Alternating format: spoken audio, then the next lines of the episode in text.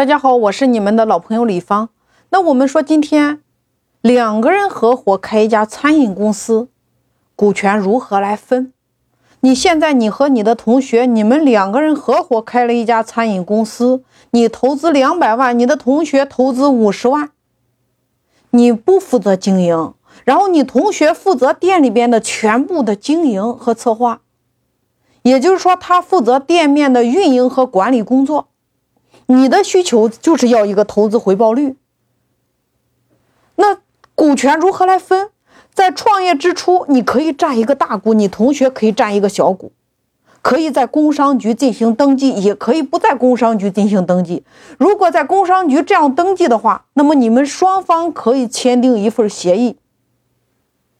你同学在经营的过程中，你们双方可以约定一个比例。比如说分配的比例达到什么样的程度，那这个时候在工商局的股权比例可以进行变更。首先你要区分投资股和人力股，你投资股要的是不是资金回报率？人力股要的是不是人力管理的回报？按照正常的，你看，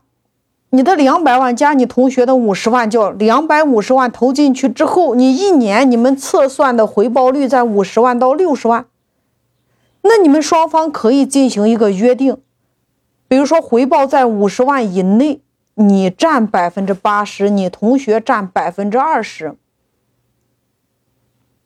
回报率在五十万到一百万之间的话，你占百分之七十，你同学占百分之三十；回报率在一百万到一百五十万之间，你占百分之六十，你同学占百分之四十。回报率在一百五十万到两百万之间，你占百分之五十，你同学占百分之五十。大家有没有明白？也就是说，你同学就是实际上这个参与这个经营的这个人，他创造的成果越多，他分的红比例越大，这叫超额累计分红。你通过这样的比例的调整，是不是大大的调动你经营者他的积极性？你比如说，你也可以说，收到回报率在三百万的时候，你可以约定，你占百分之二十，你同学占百分之八十。你透过这样的动态股权比例的设定，达到你们双方之间的一个均衡。如果再有股东进来的话，你可以同比例稀释。所以大家一定要明白，机制在前，管理在后。企业今天所有的问题都来源于你们分配机制之间的问题，你们的权和利和钱如何来分？老板最大的智慧，你就是要透过一套分配机制，将你的员工以及你外部的一切你所需要的资源，通通转换成和老板一伙人的立场。所以，企业要做大。我们前期我们是不是要用外部投资人的钱来开这样的一家店？那么投资人他的投资回报率达到一定程度的时候，这个时候人力股就应该占大。创始人，也就是负责整个公司的这个人，创始人百分之八十的股份的时候，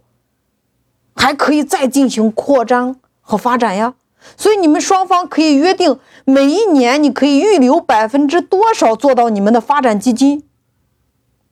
那么对于原始的这个投资人来说，明面看着是你的股份少了，但是实际上你的收益更多了，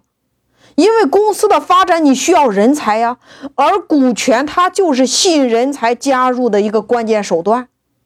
所以，创始团队最初分配股权的时候，你可以预留一部分股权，你放在你的期权池里边，用来持续吸引优秀的人才和进行你的团队员工的激励。所以，大家一定要明白，合伙制最大的特点，它就是能够实现你的资本和人的平等，也就是人与人之间的平等。大家一起共创和共享，你只有这样才能把你们的优秀人才进行激活，你才能够推动你企业高速的发展。